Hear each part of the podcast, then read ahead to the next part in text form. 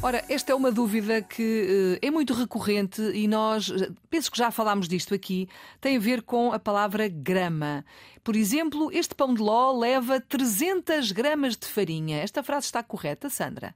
O que é que tens a dizer sobre isto? É 300 oh, ou é 300? Não está correta, não está. E porquê?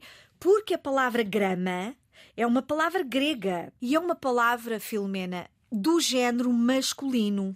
Dizem-nos os dicionários que, no âmbito da física, significa ou designa a unidade de medida de massa de símbolo G equivalente à milésima parte do quilograma. Portanto, do grego grama.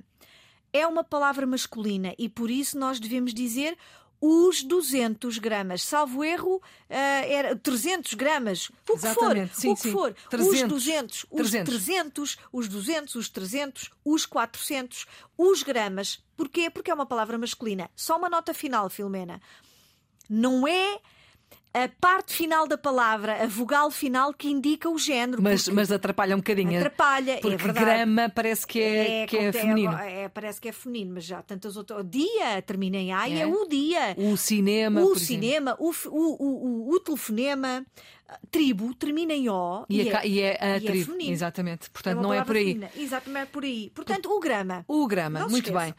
Obrigada. Sandra Duarte Tavares é assim na ponta da língua. Tiramos dúvidas de português. Se estiver, é só enviá-las para o nosso número de WhatsApp. É a melhor forma de o fazer, por mensagem escrita ou por mensagem de voz. É o 9121205001. Estamos cá outra vez amanhã.